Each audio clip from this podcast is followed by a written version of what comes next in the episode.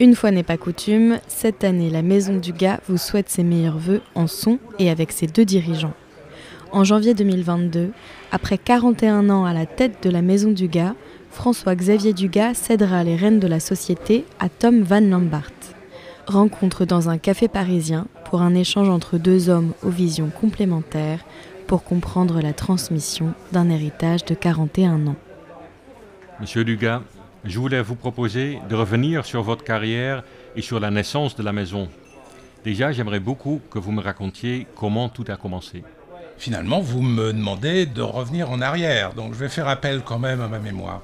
J'ai eu l'opportunité de répondre à l'âge de 22 ans à une candidature de chargé de mission par la ville de Paris et la Chambre syndicale des vins et spiritueux pour travailler au RAC classement de 65 entreprises et 850 salariés sur le terrain actuel du Palais Omnisport de Bercy. À cette occasion, j'ai rencontré le fondateur de la Casa del Porto à qui j'ai proposé de reprendre ses activités autour du Porto. En 1980 naissait la Société du Gars. Mon ambition, à moins de 30 ans, était de devenir le spécialiste des alcools haut de gamme terme que l'on utilisait à l'époque plutôt que premium, par exemple. C'est très intéressant. Et pourquoi euh, s'est si rapidement développé? C'est avant tout des rencontres qui ont forgé mon destin. Et en premier lieu, la création de la Fédération des cavistes indépendants, qui m'a donné l'opportunité de me rapprocher de cette profession, de nouer et de renforcer de nombreuses complicités avec des cavistes dans toute la France. Évidemment, il y a eu d'autres étapes et aventures professionnelles.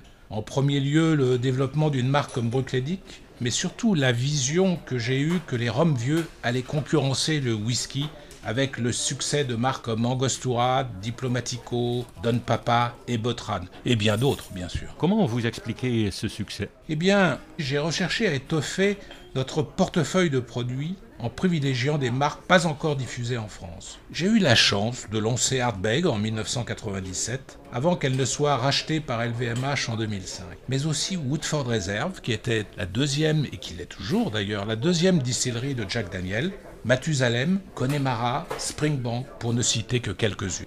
Notre réputation de constructeur de marques s'est accélérée par une expertise reconnue dans la profession et appréciée des cavistes et du CHR de prestige.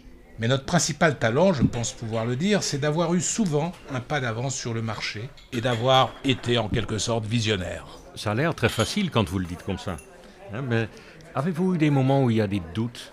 Écoutez Tom, euh, oui. J'ai eu deux fois dans ma carrière des moments euh, difficiles, un particulièrement douloureux puisque ça touche ma famille, quand j'ai perdu mon fils Pierre-Olivier en 2000, et aussi quand mon actionnaire majoritaire à l'époque, en 2006, m'annonce son intention de fusionner nos activités avec celles de Marie Brizard. J'ai dû alors me battre pour garder notre savoir-faire, notre identité, mais surtout, j'avais comme principale préoccupation de garder mon personnel. Certains de nos collaborateurs actuels s'en souviennent encore et m'ont apporté leur soutien à l'époque. Et c'est vrai que vous avez des, euh, collaborateurs qui sont très fidèles, hein. les gens qui sont là depuis longtemps, c'est vraiment une, euh, une, force de la société aujourd'hui. Pourquoi en fait les belles marques vous ont fait confiance? Eh bien, j'ai pour habitude d'avoir une relation très personnelle, voire même, j'ose le mot, fusionnelle avec nos fournisseurs et de leur avoir proposé une vision claire pour leur marque. Ce lien, j'ai toujours cherché à le cultiver. Pour preuve, nous perdons rarement des marques. Nous sommes une vraie famille. Et quand un des membres souhaite vivre une nouvelle aventure, nous le vivons comme un échec. Mais c'est aussi le moyen de nous remotiver. Mais Tom, je vous ai choisi il y a 15 mois pour nous rejoindre. Vous allez reprendre au 1er janvier la présidence opérationnelle de cette société quand moi-même je resterai président du conseil de surveillance Comment appréhendez-vous ces nouvelles responsabilités?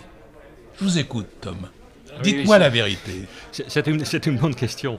Mais en fait, ça fait maintenant, du coup, effectivement, comme vous le dites, 15 euh, mois euh, qu'on travaille ensemble euh, de manière proche. Donc, c'est vraiment quelque chose que j'ai beaucoup apprécié. Non, je connais, je crois, bien la culture de la société et aussi le fonctionnement et les enjeux et aussi les opportunités pour, pour l'avenir. Alors, quel regard portez-vous sur l'avenir de la société du Gard voilà une, vraiment une question d'actualité. Le focus de, la société restera inchangé.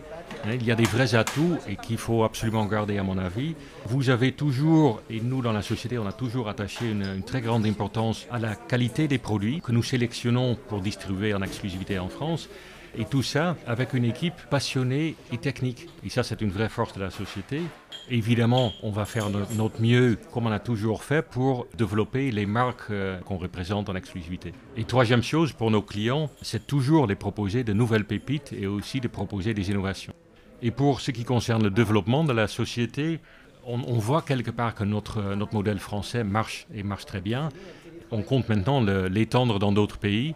On a commencé, on a commencé ensemble avec, la Belgique, avec le Luxembourg il y a quelques mois, avec des acquisitions, et, euh, on va continuer à regarder s'il y a d'autres possibilités euh, en ce sens.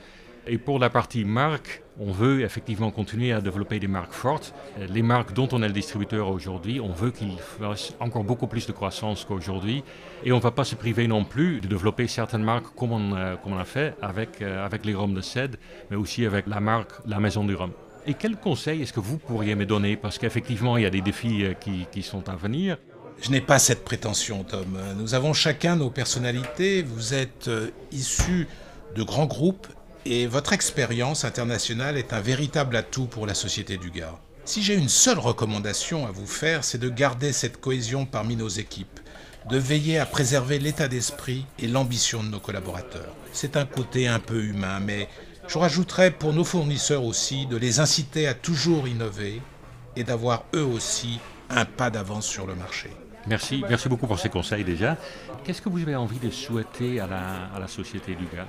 Mon Dieu, après ces dernières années difficiles, avec les tensions qu'occasionne cette pandémie, nous avons eu la satisfaction de constater que 2021 aura été l'année historique de tous les records, dépassant toutes nos espérances, Tom. Je vous confie une société en ordre de marche, avec un formidable potentiel. Permettez-moi de vous adresser tous mes voeux les plus chaleureux de réussite pour ces prochaines années. Merci Tom. Merci vous aussi. Et euh, une très bonne année à vous. Euh, et aussi une très bonne année d'ailleurs à cette occasion à tous les employés du groupe, à leurs familles et aux propriétaires de marques euh, que nous représentons et à tous nos clients. Bonne année et à très bientôt.